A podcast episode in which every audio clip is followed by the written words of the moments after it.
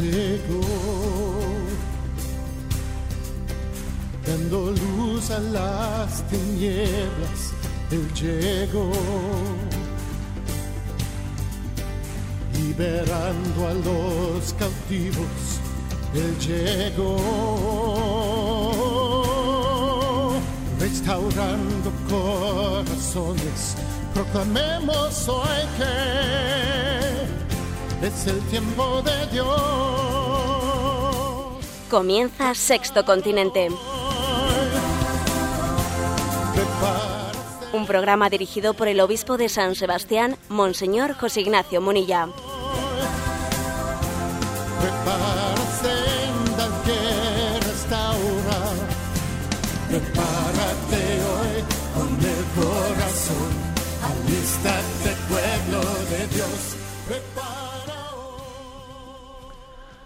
Un cordial saludo a todos los oyentes de Radio María, a todos los oyentes de este programa Sexto Continente que realizamos los lunes de 8 a 9 de la mañana.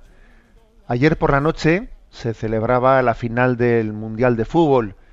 Fue una jornada especial, porque además también muchísimos eh, creyentes se hicieron eco de una, de una campaña que había nacido en la Santa Sede, que había nacido pues en, en, el que podíamos dar Ministerio de Cultura. Y se oró por la paz. Se quiso que el, el deporte fuese una ocasión pues para que los pueblos se hermanen y se hizo allí en esta red en esta red que es Twitter se hizo pues un hashtag se quiso pedir por la paz oremos por la paz que sea una ocasión de tregua que sea una ocasión de paz el, el encuentro de los pueblos deportivo también.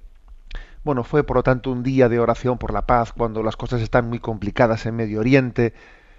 Pero la sorpresa nos la tenía el Señor reservada cuando en medio de el transcurso de esa final las cámaras televisivas nos empezaron a ofrecer imágenes de la puesta de sol en Río de Janeiro con unas imágenes impresionantes de ese Cristo del del Corcovado con el sol englobándole y con una, una imagen en la puesta del sol de ese sol que nace de lo alto, que es Jesucristo fundido co- con esa imagen que preside la ciudad de Río de Janeiro. Fueron unas imágenes impresionantes en medio de un planteamiento de la vida en el que parece que, que Dios nos sobra o que, o que se- es una cuestión privada de cada uno, la religiosidad, es una cuestión que no tiene, no tiene, no debe de tener lugar ¿no? en la vida pública, se circunscribe a la, esfera interior. De repente, en mitad partido, las cámaras, la realización pública del partido comenzó a darnos esa imagen de la puesta del sol con una imagen inolvidable y bueno, pues creo que fuimos varios los que tuvimos la intuición de subir a las redes ese momento, ¿no? Subir la foto y un comentario. Tuve ocasión en ese momento de mandar una, un comentario que decía, ante el riesgo de poner alma, corazón y vida en lo que no es más que un juego, levantemos la mirada eh, y miremos ese Cristo, que ese corazón de Jesús que preside esa ciudad de Río de Janeiro, en concreto con esa puesta del sol. Fue un momento, pues la verdad es que inolvidable. Bueno, felicitamos a, a Alemania por su triunfo en la final del Mundial y también a los argentinos les decimos que felicidades por saber perder, porque decíamos también en este programa en otra ocasión que la altura moral, eh, la altura moral también se, se mide especialmente en el saber perder y en el saber ganar, saber perder con humildad, ¿eh? saber perder con paciencia para saber ganar con humildad. Importante, señores argentinos, saber perder con paciencia. Importante, señores alemanes, saber ganar con humildad. Bueno, lo, lo, principal, la imagen que vimos del Corcovado, de ese Cristo corazón de Jesús que preside Río de Janeiro, con el, con el sol, con la esfera del sol, enmarcándola, una imagen inolvidable que casi nos quedamos con eso en el Mundial. Pero sin más, vamos a proceder a, la, a responder a las preguntas que han llegado de nuestros oyentes y desde Madrid nos van a irlas formulando pues poco a poco. Adelante. Elías de Madrid nos pregunta, se habla de respetar las ideas. Creo que quien merece respeto son las personas y que las ideas pueden gustar o no gustar. ¿Se puede estar o no de acuerdo con ellas? Pues, ¿cómo podrían respetarse las ideas malas? Bien, eh, es correcto ¿eh? lo que dice Elías. Vamos a ver, en realidad el, el concepto de, de respeto, de tolerancia, se refiere a las personas. Eh, no, a las ideas, se refiere a las personas. Mm, si nosotros eh, no, tuviésemos esto en cuenta, si no distinguiésemos entre las personas y las ideas, eh, pues bueno, pues entonces, claro, podría ocurrir que, que, la tolerancia, el ser tolerante con las personas, que debemos de serlo, pacientes, tolerantes, nos llevase a ser indiferentes ante lo que dice. No, no, indiferentes no debemos de ser.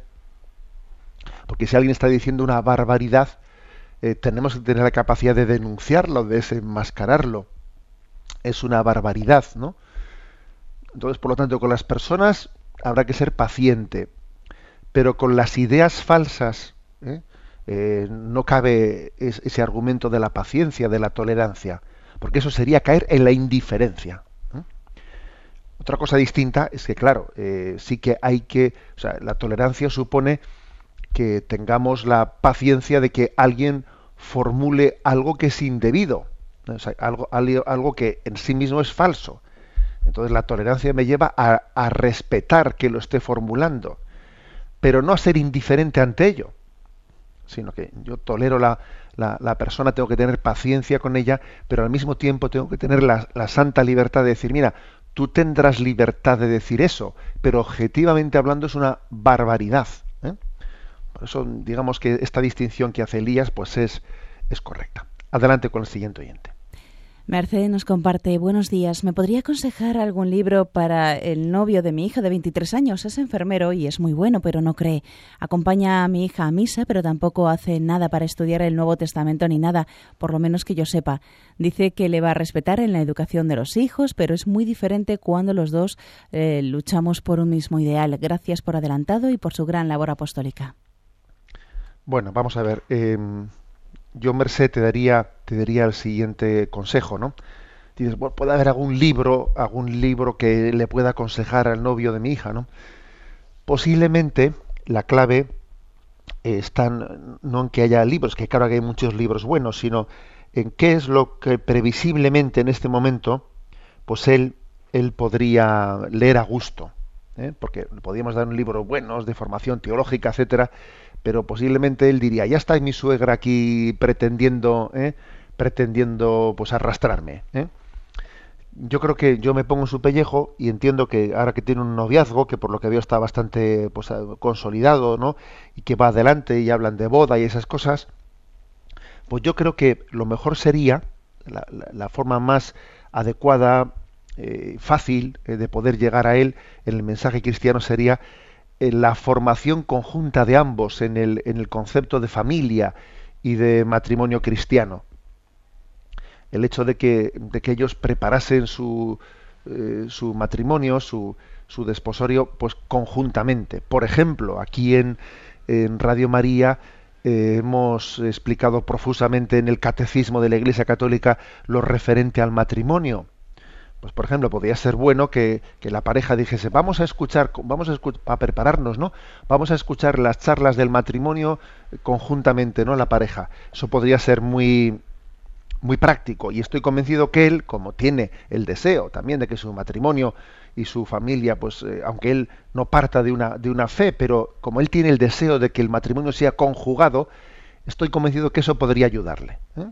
Por lo tanto, yo, yo le aconsejo a Merced que igual que más que pensar, a ver, voy a regalarle a mi yerno, a mi futuro yerno, ¿no? Pues una, un libro de teología, yo pienso que sería más, más práctico el decir, vamos a, a, cómo aprovechar ¿no? la circunstancia de, del matrimonio, de la familia, para que ambos, de una manera conjunta, los dos, eh, pues reciban el mensaje de la familia y el mensaje del amor conjuntamente. Adelante con el siguiente oyente.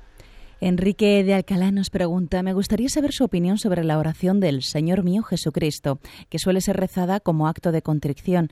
Yo tengo la impresión de que no es una oración evangélica y me gustaría que fuese suprimida. Me explico por qué. Por un lado, destruye la distinción de las personas divinas al llamarle a Jesucristo Padre, Creador, Padre y Redentor mío.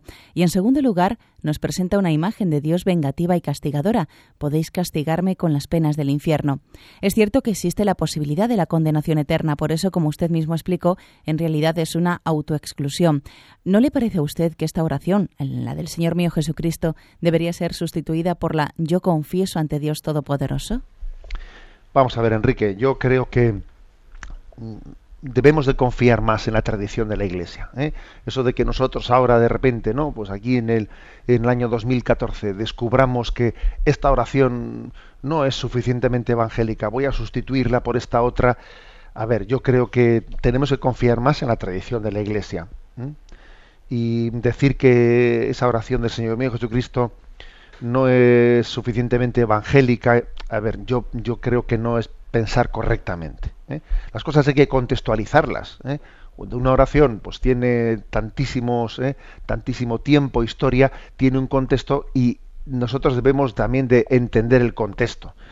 Por ejemplo, el hecho de que se le llame a Jesucristo Padre, Padre, Creador, Padre y Redentor mío obviamente, eh, obviamente esa expresión de llamarle a Cristo Padre hoy en día difícilmente la, habíamos de utilizar, pero entendamos que también uno va, por ejemplo, pues a muchas cofradías, ¿eh?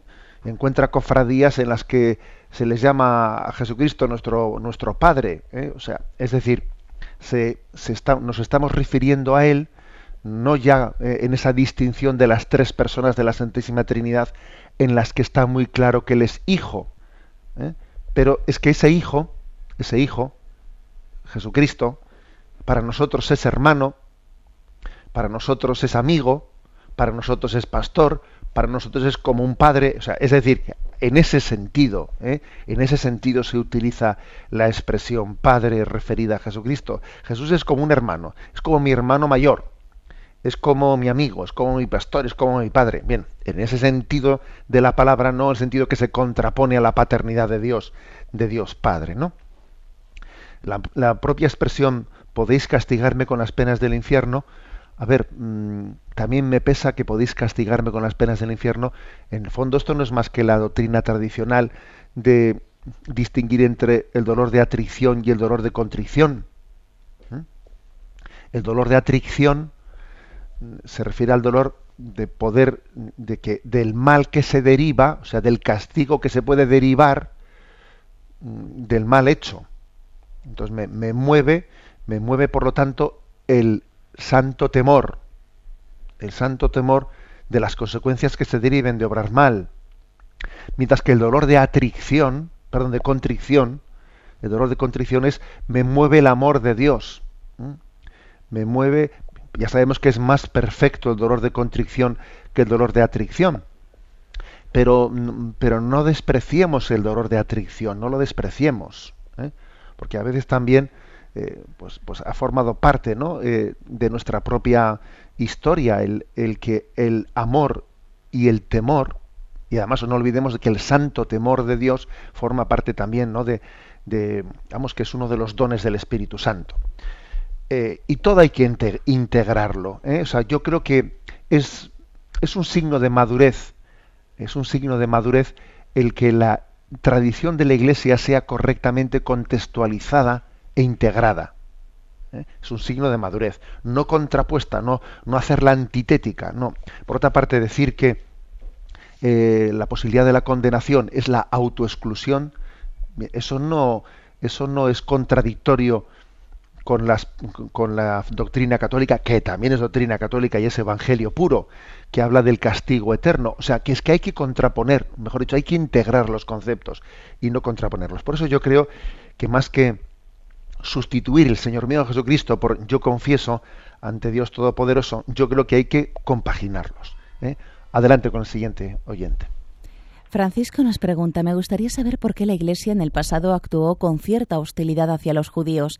Resulta que cuando leo a un escritor, César Vidal, que ataca mucho a la Iglesia, siento vergüenza a pesar del acercamiento de Benedicto XVI cuando los calificaba como nuestros hermanos mayores. Muchas gracias y enhorabuena por su trabajo.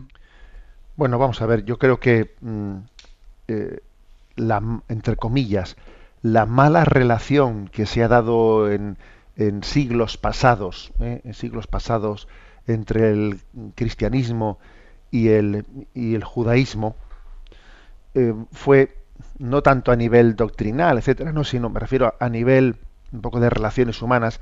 Esa mala relación, pues estaba basada, pues en una interpretación, eh, pues de la muerte de Jesucristo como apropiándola, apropiándosela, pues a un pueblo,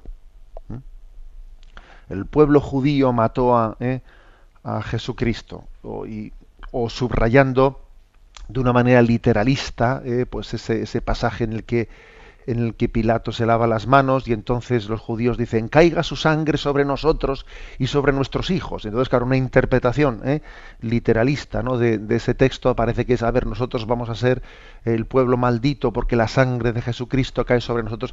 Yo creo que ese es el origen, ¿no?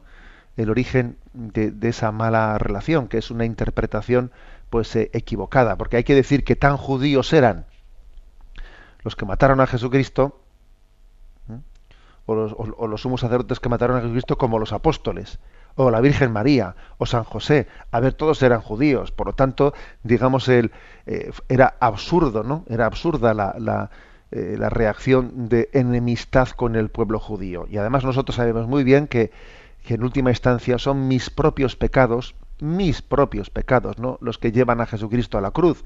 O sea, creo que este tipo, ¿no? Este, esta insuficiente, ¿no? Pues distinción de conceptos es la que pudo originar, ¿no? Esa, esas tradicional malas relaciones. Ahora también le voy a, le voy a decir eh, al oyente Francisco que igual también hay escritores, ¿no? Por ejemplo, él ha citado el caso de César Vidal. Hay escritores que yo creo que se caracterizan pues por tener eh, una falta de objetividad. ¿eh? Se suelen escudar mucho en una supuesta erudición, pero César Vidal creo que es uno de esos escritores que se caracterizan por una falta de, de, objetividad cuando se refiere al catolicismo. Se le nota mucho, muchísimo, ¿no? Mm, bueno, pues en su, en su opción, digamos, protestante, etcétera, su anticatolicismo. Y la verdad es que además en ciertos debates, en ciertos debates que han, que han tenido lugar, ¿no? Pues entre César Vidal y algún, eh, y algún escritor y, algún apologeta católico, pues la verdad es que me parece que César Vidal ha demostrado que, mm, que le faltaba mucho, mucho, mucho de ese espíritu cristiano de respeto, de amor y de caridad. ¿eh? Damos paso a un siguiente oyente. Un joven que prefiere guardar su anonimato nos pregunta, aprovecho para decir que he escuchado el programa Sexto Continente desde el principio gracias al podcast y que últimamente veo que no está actualizado, pero yo le escribo para otra cosa y comprenderá que no diga mi nombre. Tengo 17 años y tengo un lío con mis propios sentimientos. Espero que no le escandalice mi pregunta. ¿Se puede estar enamorado de dos chicas al mismo tiempo? Me da vergüenza decirlo, pero creo que es mi caso. Confío en que me diga algo que me aclare. Bueno, eh, con respecto a la, pregunta que haces, mira, yo pienso que no, no hay que avergonzarse de, formular las preguntas. ¿eh? Yo creo que no hay preguntas indebidas cuando alguien busca limpiamente, ¿no? Pues eh, la verdad. Tu pregunta es, a ver, ¿se puede estar enamorado de dos chicas al mismo tiempo? La verdad es que la respuesta, la respuesta es clarísima. Si dudas ¿eh? porque crees estar enamorado de dos, puedes estar muy tranquilo, porque no estás enamorado de ninguna. ¿Mm? Sencillamente te gustan mucho las dos, pero no estás enamorado de ninguna. ¿eh? Ese es un principio muy claro, ¿eh? que puedes, puedes confiar en ello. ¿Qué ocurre? Pues mira, ocurre que, pues que tú tienes todavía una edad en la que estás saliendo de la adolescencia, y la adolescencia, pues es una es un estado en el que los sentimientos pueden llegar a ser muy confusos, y en el primer paso, ¿no? El primer paso de abrirse al amor, a ese misterio del amor, pues suele ocurrir que uno, más que enamorarse de una chica o de una joven, se suele enamorar de, de enamorarse. Uno se enamora de enamorarse antes de, antes de enamorarse de las personas, o sea, de una chica o de la otra o de la otra en concreto. Eso es propio de la de la adolescencia, que uno casi se enamora primero de las chicas antes de enamorarse de una, otra u otra.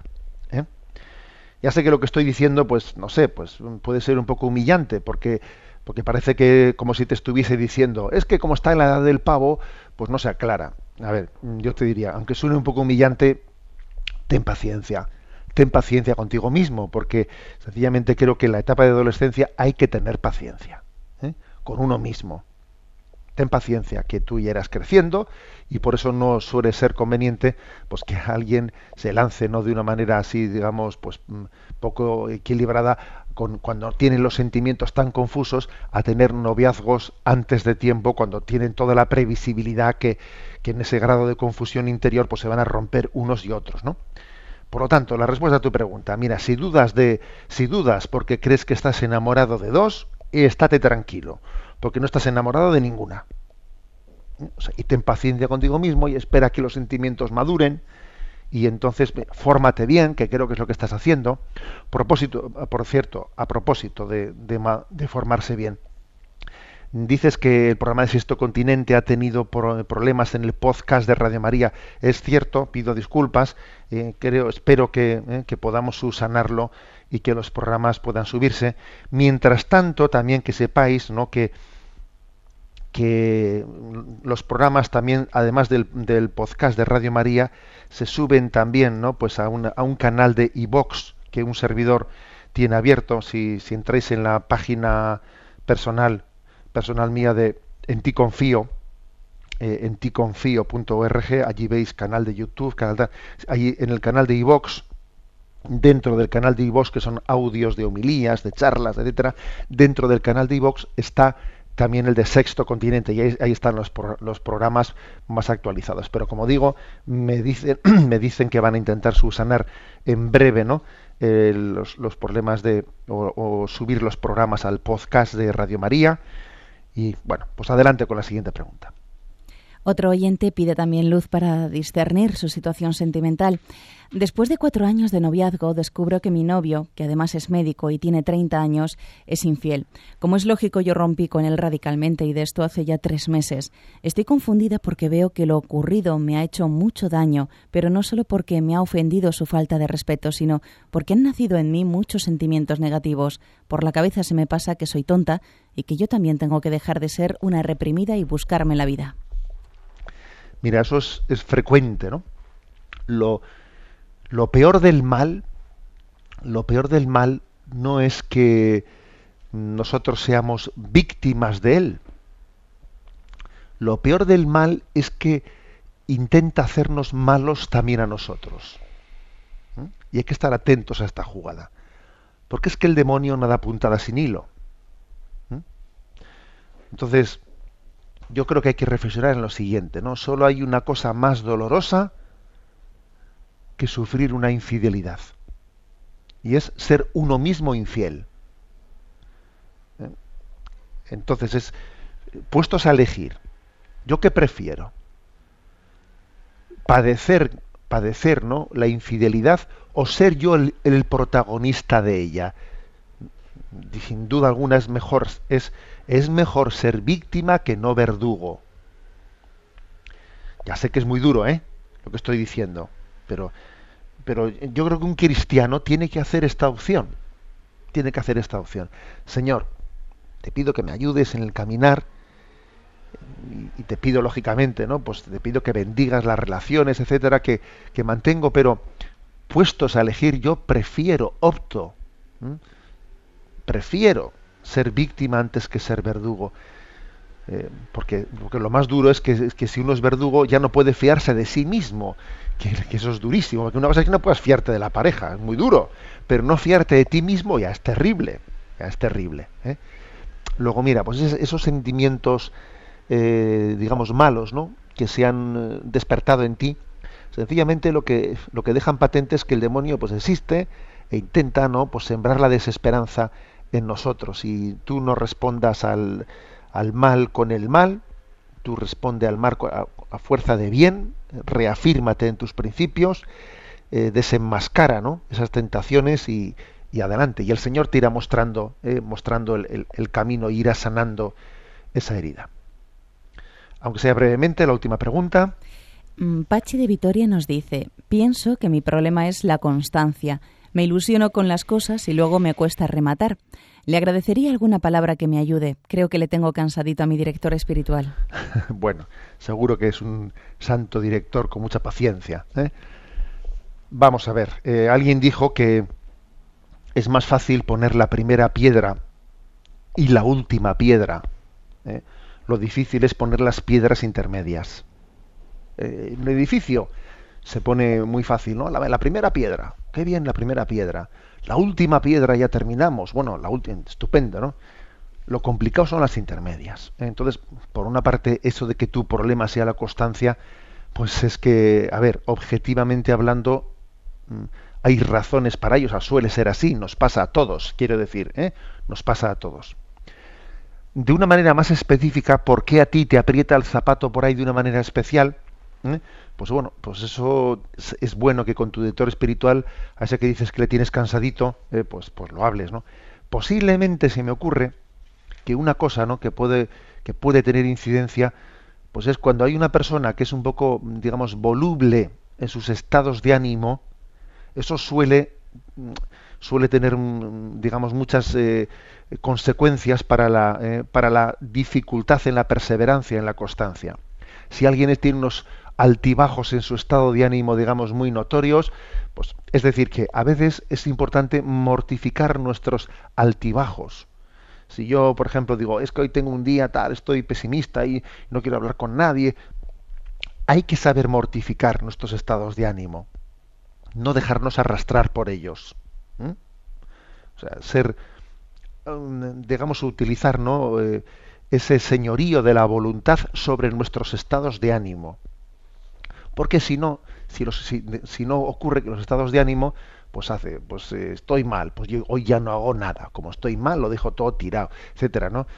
Bueno, te doy esta pista, ¿eh? porque puede haber varias, ¿eh? digamos, mm, pues varios motivos, etcétera, pero este suele ser importante, la, la, necesidad de mortificar, ¿no? los altibajos de nuestros estados de ánimo como un presupuesto importante para poder vivir la constancia y la perseverancia en la vida cristiana. Bueno, hasta aquí este, esta parte de las preguntas, que hoy hemos tenido muchas, y vamos a avanzar en este programa en el que comenzábamos felicitando a Alemania, en el que nos hacíamos eco de, esa imagen que vimos ayer en televisión eh, de, ese Cristo del Corcovado, del Sagrado Corazón de Jesús allí en, en, Río de Janeiro, eh, pues queriendo recordarnos que tenemos que levantar eh, el corazón y mirarlo a Dios. Y vamos con la siguiente de las secciones de este programa.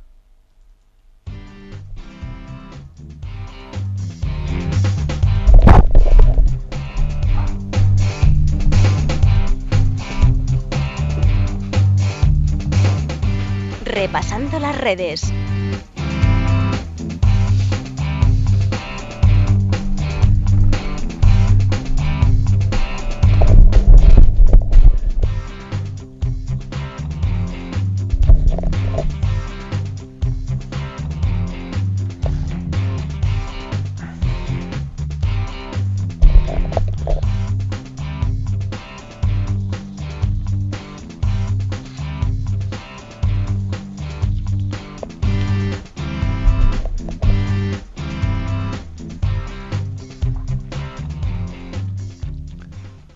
Bueno, pues en esta sección, repasando las redes, mm, me parece adecuado hacerme eco de un, de un incidente, un nuevo incidente, ¿no? que ha tenido lugar pues este fin de semana en el mundo de la comunicación. Bueno, y le llamo incidente, episodio. Mm, quito la palabra incidente.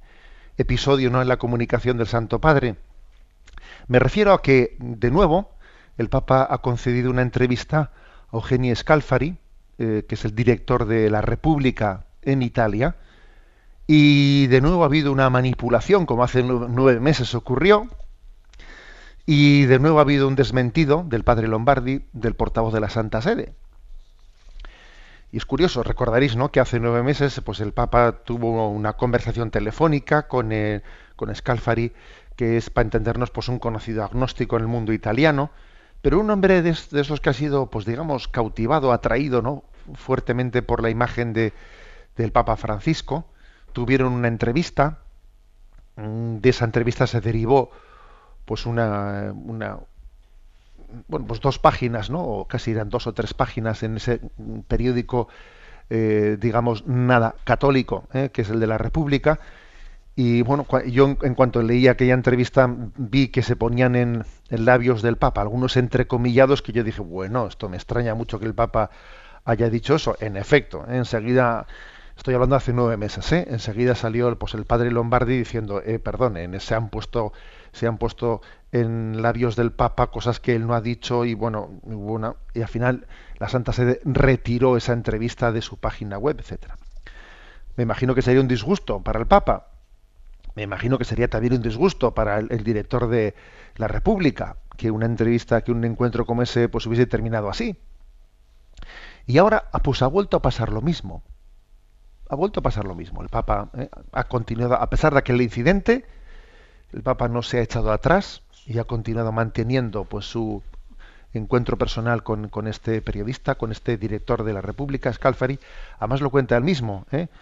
cuenta que eh, de nuevo pues el Papa le, ha hablado con él. Mm, dice, nuestros encuentros los ha querido el Papa Francisco, porque entre las muchas personas de toda condición social, de fe, de toda edad que encuentran, eh, se encuentran en su apostolado cotidiano, el Papa deseaba intercambiar ideas y sentimientos con un no creyente, como yo. El Papa considera que un coloquio con un no creyente puede ser recíprocamente estimulante y por eso quiere continuarlo. Lo digo, dice Scalfari, lo digo porque es él quien me lo ha dicho. El hecho de que yo sea periodista no le interesa en absoluto, podría ser ingeniero, maestro, obrero. El Papa se ha acercado, ¿no? al director de la República, pues, no tanto como un director de un periódico, sino como a un no creyente al que él también quiere darle una, una palabra. Y el caso es que ese acercamiento trae problemas, porque digamos que de nuevo ha vuelto a ocurrir nueve meses después que, se ha, ocurrido lo mismo, que se han puesto en, labios del Papa pues unas frases que, que, el Papa no ha dicho y además eh, además se ha cometido eh, digamos la falta de precisión de, abrir unas comillas en poner unas palabras y luego no cerrar las comillas y entonces uno ya no sabe qué es lo que ha dicho el Papa. ¿eh? El padre Lombardi eh, ha dicho, ¿no? Curiosamente se abren las comillas, pero luego no se cierran. simplemente faltan las comillas de cierres para entender lo que dice el periodista que ha dicho el Papa, ¿no? Olvido o explícito reconocimiento de que se está haciendo una manipulación para lectores ingenuos ha dicho el padre Lombardi, ¿eh? son palabras suyas, olvido o explícito reconocimiento de que se está haciendo una manipulación para lectores ingenuos. Me ha llamado la atención ¿no? la dureza con la que el padre Lombardi hace esta crítica. Pero sin embargo también me llama la atención el que el Papa, yo diría en una, eh, pues en una, eh, en, otro nivel, ¿no? En otro nivel no, no se asuste, o sea, no se asusta. Verdaderamente el Papa Mm, pues es un hombre de Dios y no actúa bajo las estrategias humanas, sencillamente intenta ganar eh, pues, las almas para Dios. Y aunque le intenten manipular una vez, o dos, o tres, no, no importa. Él eh, está un poco poniendo en práctica esa famosa frase suya, ¿no? Prefiero una iglesia herida por haberlo intentado que no enferma por haberse quedado en casa me llama la atención, ¿no? Algún día sabremos hasta qué punto, detrás hasta de los pequeños disgustos, para entendernos, ¿no? Hasta de los pequeños disgustos que también ocurren, como es este, ¿eh? Los que digamos que es un incidente, ¿eh? pues en el mundo de la comunicación de la Iglesia, ¿no? Sin embargo, detrás de este incidente también se ve un corazón, un corazón atrevido. Es el atrevimiento del amor que puede ser manipulado. De hecho, te manipularon la vez pasada. De hecho, lo han intentado de nuevo en esta ocasión. Pero no te arrepientes de ello, porque, porque el amor es atrevido. Y entiende que, que lo contrario es peor todavía. Lo contrario es que éste está alejado y, yo no hago nada por acercarme. ¿Me explico? Lo contrario es peor. Bueno, pues, pues este ha sido, ¿no? De nuevo es, es noticia, lógicamente, pues en, eh, pues en la prensa internacional, en la página de Religión en Libertad tenéis explicado mm, explicado el tema. Eh, se había puesto en, labios del Papa pues un, una, un par de afirmaciones que, pues que desde luego eran bastante raras o sorprendentes. Una, una de ellas era como diciendo, bueno, pues el celibato yo ya tendré, eh, voy a leerlo literalmente, vamos a ver. Eh, quizás usted no sabe que el celibato fue establecido en el siglo X, le dice el Papa a Scalfari. Em, la Iglesia Católica Oriental permite hasta ahora que sus presbíteros se casen. El problema ciertamente existe, pero no es de gran entidad. Hace falta tiempo, pero existen soluciones y las encontraré. Se supone que le había dicho el Papa a, eh, pues a Scalfari, ¿no? A mí desde luego me pareció raro que eso estuviese dicho así por el Papa, porque parece como que si el Papa está diciendo ya encontraré yo alguna solución a cambiar esto del celibato, aunque no lo diga así, ¿verdad? Me, me extrañaba mucho que el Papa hubiese dicho eso, y en efecto ha salido el padre Lombardi a decir, perdón, estas palabras han sido manipuladas. Y lo mismo en otras palabras en las que se pretende decir que el Papa ha dicho que el 2% de los, de los obispos y cardenales son pedófilos. Y dice, no, pero bueno, ha dicho el Papa eso. Bueno, pues también el padre Lombardi ha salido. Pero bueno, a lo que voy. A mí lo que me, lo que me impacta, eh, lo que me, llama la atención, ¿no? Es el hecho de, de, que el Papa no tiene miedo, no tenga miedo, ¿no? A, a la manipulación, que el Papa no tenga miedo a lo que previsiblemente también, ¿no? Pues está ahí detrás, que, es que existe, digamos, una, eh, un, pues una tendencia a manipular, ¿no? A intentar eh, deformarla. El Papa no tiene miedo. Dice, bueno, si metemos la pata ya la sacaremos. Ya la sacaremos. Pero mientras tanto, a ganar almas, o a intentar ganar almas. ¿eh? Creo que es una lección, una lección para que nos quitemos miedo para que la prudencia no sea nunca excusa para dejar de, estar siempre en estado de misión. O sea, un cristiano tiene que estar siempre en estado de misión. Y por supuesto que tiene que tener prudencia. ¿eh? También, lógicamente, la comunicación del Papa tiene que tener prudencia. Pero no hagamos de la prudencia una excusa para acostumbrarnos ¿no? a que haya tantas almas alejadas y no hagamos nada por intentar ganarlas. ¿Eh? Esta es la conclusión que yo sacaría de, bueno, pues de este incidente de comunicación que nueve meses después del incidente anterior con la República ha tenido lugar ahora.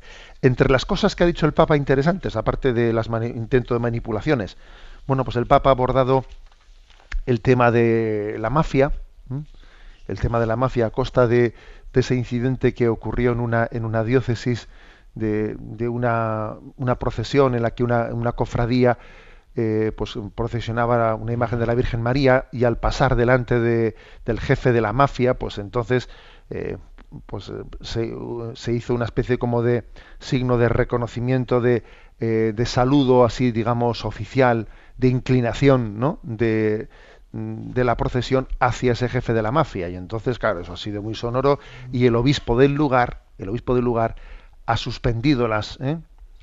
Eh, las procesiones, las ha suspendido hasta que ¿eh?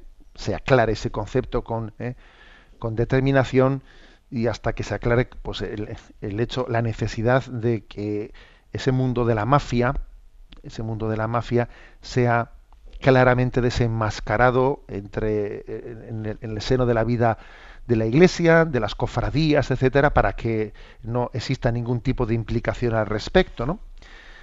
Bueno, pues, eh, ¿qué es lo que dice el Papa al respecto en la, en la entrevista?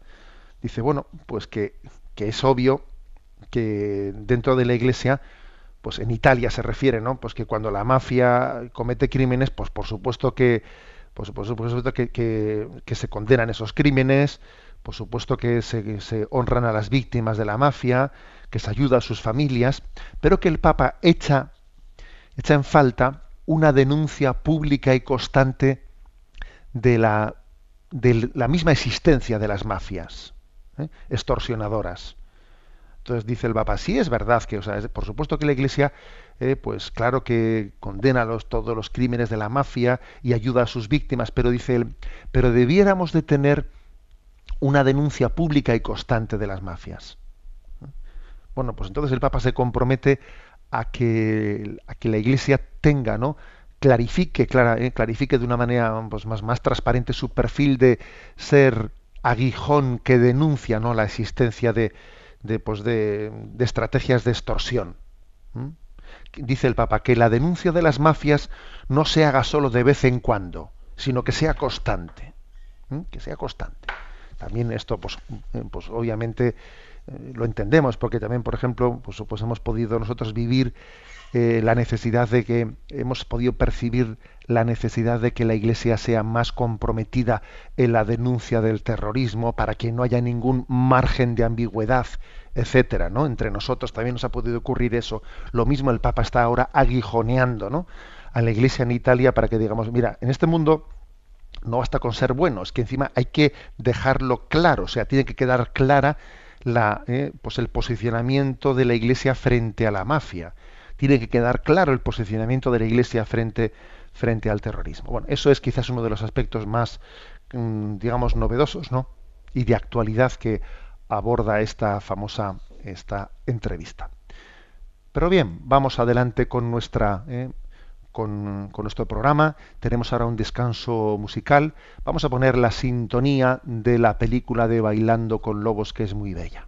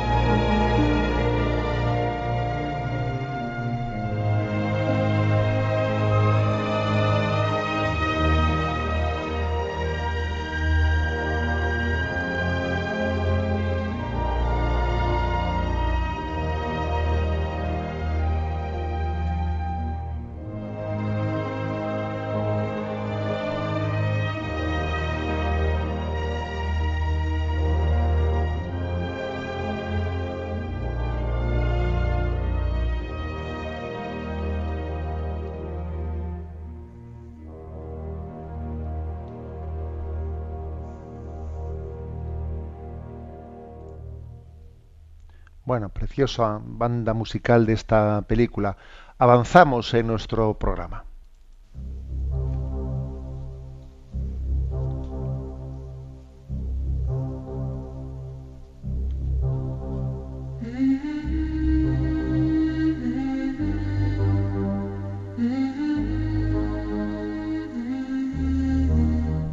Hasta el viento y el mar le obedecen.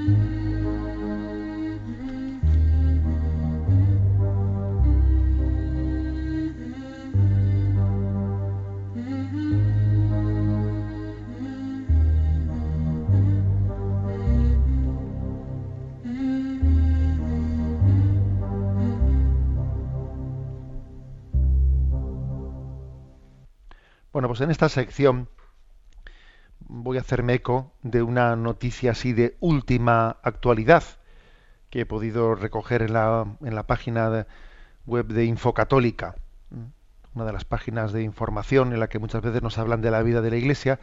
En Infocatólica se, se nos da noticia de que la Complutense ha hecho público que cierra la capilla, la capilla universitaria, de, en la Facultad de Geografía e Historia. Bueno, eh, es curioso esto. ¿eh? Es curioso que se elija, a ver, el eh, próximo martes 15 de julio, pues se ha hecho público el rector ¿no? de, la, de la Complutense. Sabéis que el rector de la Complutense es José Carrillo, hijo del conocido comunista Santiago Carrillo. Y bueno, pues se emite, ¿no? Emitido este comunicado eh, anunciando que el 15 de julio va a ser cerrada así por las bravas esa capilla de mm, esa capilla existente dentro de la facultad ¿no? de geografía e historia. Eh, hoy se ha convocado, por cierto, una misa a la una del mediodía en esa capilla en la facultad de geografía e historia llama la atención que se quiera aprovechar las vacaciones, o como viene agosto, aquí ahora pues eh, hacemos esto a las bravas. ¿Y de dónde viene este conflicto? Bueno, pues eh, en el año 1993 eh, se firmó pues una, un acuerdo de asistencia religiosa entre la Universidad Complutense y el Arzobispado de Madrid. Entonces la firmaron don Ángel Suquía, por un lado, y el rector Gustavo Villapalos, por otro lado, ¿no? Y hay siete capillas en la, en la Complutense. Entre ellas está esta capilla ¿no? pues de, en la Facultad de Geografía e Historia.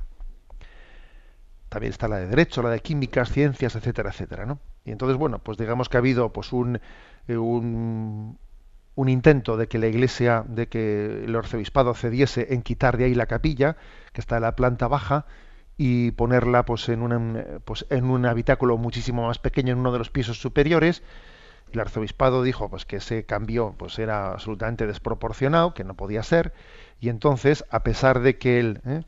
de que el decano de Geografía e Historia había dicho que él no pensaba hacer nada por las bravas, pues es que al final lo ha hecho por las bravas. Entonces, bueno, pues eh, se ha anunciado que para mañana se va a tener lugar ese cierre sí o sí. ¿eh? Anunciando a la Iglesia que quite de ahí las cosas. Bueno, sabéis que la Iglesia tiene capellanías, ¿eh? Capellanías eh, pues en los hospitales, capellanías, mantiene capellanías también en los pues en las prisiones, eh, en el ejército, capellanías en el mundo universitario. Esas capellanías no son sino un servicio, un servicio a los católicos que existen en esas instituciones para acompañar, eh, acompañar su vida. Porque vamos a ver, aquí el problema está en que en este momento tenemos un concepto laicista, laicista en el que venimos a afirmar que la, eh, religión no tiene, mm, no tiene que tener lugar, espacio en la vida pública, y ese es un concepto exclusivo, excluyente del laicismo, que, que, se olvida de que la persona, la persona existe una dimensión espiritual y tiene derecho, ¿eh? tiene derecho a que también pueda ser cultivado esa dimensión espiritual, por ejemplo, en la universidad, ¿eh? por parte de las capellanías universitarias. Además, esto no es ninguna cuestión de franco, como dicen algunos. que se vayan a Oxford, que se vayan a Cambridge, que se vayan a todas las universidades, eh, digamos, internacionales y verán que existen capellanías universitarias, pues porque además de otras dimensiones, la dimensión deportiva, la dimensión política, la dimensión sindical, también existe una dimensión, ¿eh? una dimensión religiosa, espiritual, que uno tiene derecho a poderla cultivar conforme a su conciencia. Y por lo tanto, digamos, en, una, en un estado laico, pero con, pero con una concepción de la laicidad no excluyente, no excluyente, pues existen convenios de colaboración para que los alumnos que sean católicos pues puedan tener ese cultivo de esa dimensión en, pues en, la, vida, en, en, concreto en la vida universitaria. Ahora, sin embargo, España, España está pasando a tener un concepto de laicismo excluyente que viene que viene a decir pues como somos un ¿eh? como somos un país digamos aconfesional entonces todas las confesiones tienen que ser expulsadas no aconfesional quiere decir que no hacemos una opción por una, una en exclusión de las otras pero que todas pueden tener su presencia en respeto de las demás, no que todas tienen que ser excluidas. Confesional quiere decir que pueden tener su presencia eh, en respeto de las, de las creencias o no creencias unos de los otros. Pero aquí se está interpretando el término en el sentido excluyente, no en el sentido integrador de la palabra. En vez de integrarlo, en vez de interpretarlo correctamente en el sentido, digamos, integrador y plural, es en el sentido excluyente. ¿Mm? Bueno, pues eh, si entráis en la página de Infocatólica, veréis que hay una campaña, una campaña de envío de firmas eh, a través de internet y a través de la asociación Hazte Oír. Se está haciendo una, una campaña de envío de firmas en las que podéis participar. Y yo os animo a que lo hagáis, porque es verdad que estas cosas tienden a hacerse así de solapadillo, pues eso, ¿no? Un 15 de julio, para entendernos, ¿no? Un 15 de julio. Es curioso, ¿no? ver cómo, eh, cómo se está produciendo pues una interpretación excluyente del hecho religioso y cómo por otra parte no pues las, las, autoridades universitarias el mundo universitario que debería de caracterizarse no pues por el diálogo etcétera mm, pues eh, precisamente con la iglesia tenga estas actitudes de aquí por las bravas te pongo una fecha eh, y, y si no aceptas lo que te digo te vas no cuando resulta que la universidad está siendo utilizada, bueno, pues ya vemos para qué. Para muchas plataformas hemos visto como ciertas, eh, pues ciertos partidos, nuevos partidos políticos de, un, de un, radicalismo izquierdista, eh, pues muy notorio, han nacido de la utilización ¿no? de, las, de las universidades como plataformas pues para lanzar eh, sus campañas políticas y a eso no hay nada que decir a eso no hay nada que decir el hecho de que las universidades sean utilizadas ¿no? como un instrumento partidista político no hay nada que decir y sin embargo el hecho de que de que exista una, una oferta para que los alumnos que sean católicos ellos ¿eh? en respeto de los demás ¿no? ellos puedan tener eh, el cultiva de su sensibilidad católica, eso no se permite.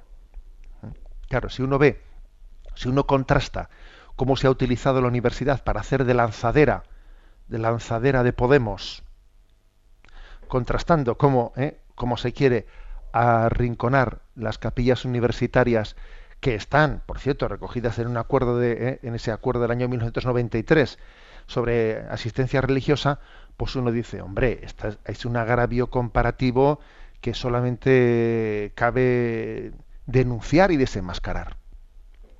Bueno, aquí está el hecho. También en este programa queremos ser claros, claritos, y me parece que, que hay veces en las que también el cristianismo pasa por una denuncia de unos hechos concretos. ¿eh? Os animo a los oyentes a que participéis en esta campaña de resistencia eh, a este atropello de por las bravas, ¿no? Pues eh, forzar el cierre de la capilla de la capellanía universitaria de la Facultad de la Complutense de Geografía e Historia.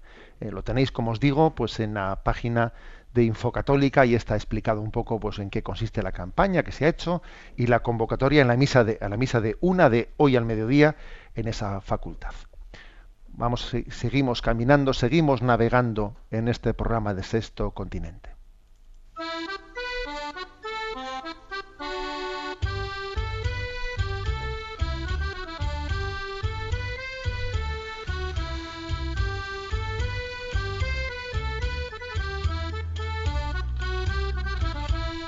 Una gota en el océano.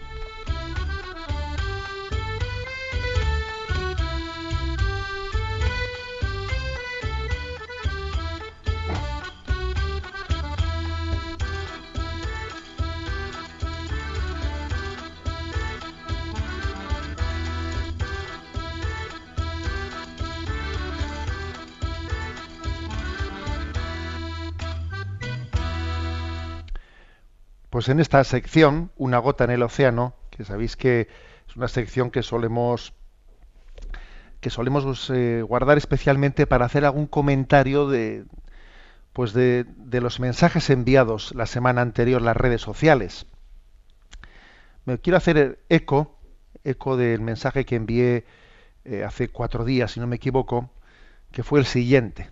La anorexia y la bulimia son hijas de una cultura que enferma el alma. generadora de estereotipos que matan. ¿eh? En la página de Aleteya, que es una página también que recomiendo vivamente, ¿eh? en la página de Aleteya, pues eh, vino un informe mm, hablando de, en estos términos de la anorexia y de la bulimia, hijas de una cultura que enferma el alma. Es curioso, ¿no? Porque mirad, ni la anorexia ni la bulimia existen en África, ¿sabéis? Eso no existe en África. Vete tú a África y allí pregunta por la anorexia y la bulimia. Ya te digo yo, ¿eh? que eso allí no existe. Son hijas de una cultura que enferma el alma. Y esta cultura genera estereotipos que matan. Estereotipos que matan, pues porque resulta que eh, pues que para ser apreciado, para ser valorado, pues uno tiene que tener no sé qué tipo, cuando no se valora el alma, solamente se valora el cuerpo, y entonces el cuerpo eh, pues tiene que tener un estereotipo determinado. Si uno no alcanza este, ese estereotipo, se queda, se queda digamos, eh, acomplejado, y entonces son estereotipos que matan, que matan. Bueno, pues aconsejo, ¿no? Quien quiera profundizar en esto, eh, la página de Aletella podrá encontrar pues una reflexión muy interesante eh, sobre la anorexia y la bulimia, hijas de una cultura que enferma el alma, generadora de estereotipos que matan. ¿no? Tenemos que pedir la gracia de ser hijos de nuestro tiempo, pero no esclavos de nuestro tiempo. No, esclavos de nuestro tiempo, no. Nuestro tiempo tiene muchas cosas que son, eh, que son verdaderamente desequilibradas. ¿no? Hijos de nuestro tiempo, sí, pero no esclavos de nuestro tiempo, libres, ¿no? libres de sus estereotipos, libres de sus desequilibrios. Que Dios nos conceda la gracia de esa libertad interior. La bendición de Dios Todopoderoso, Padre, Hijo y Espíritu Santo, descienda sobre vosotros. Alabado sea Jesucristo.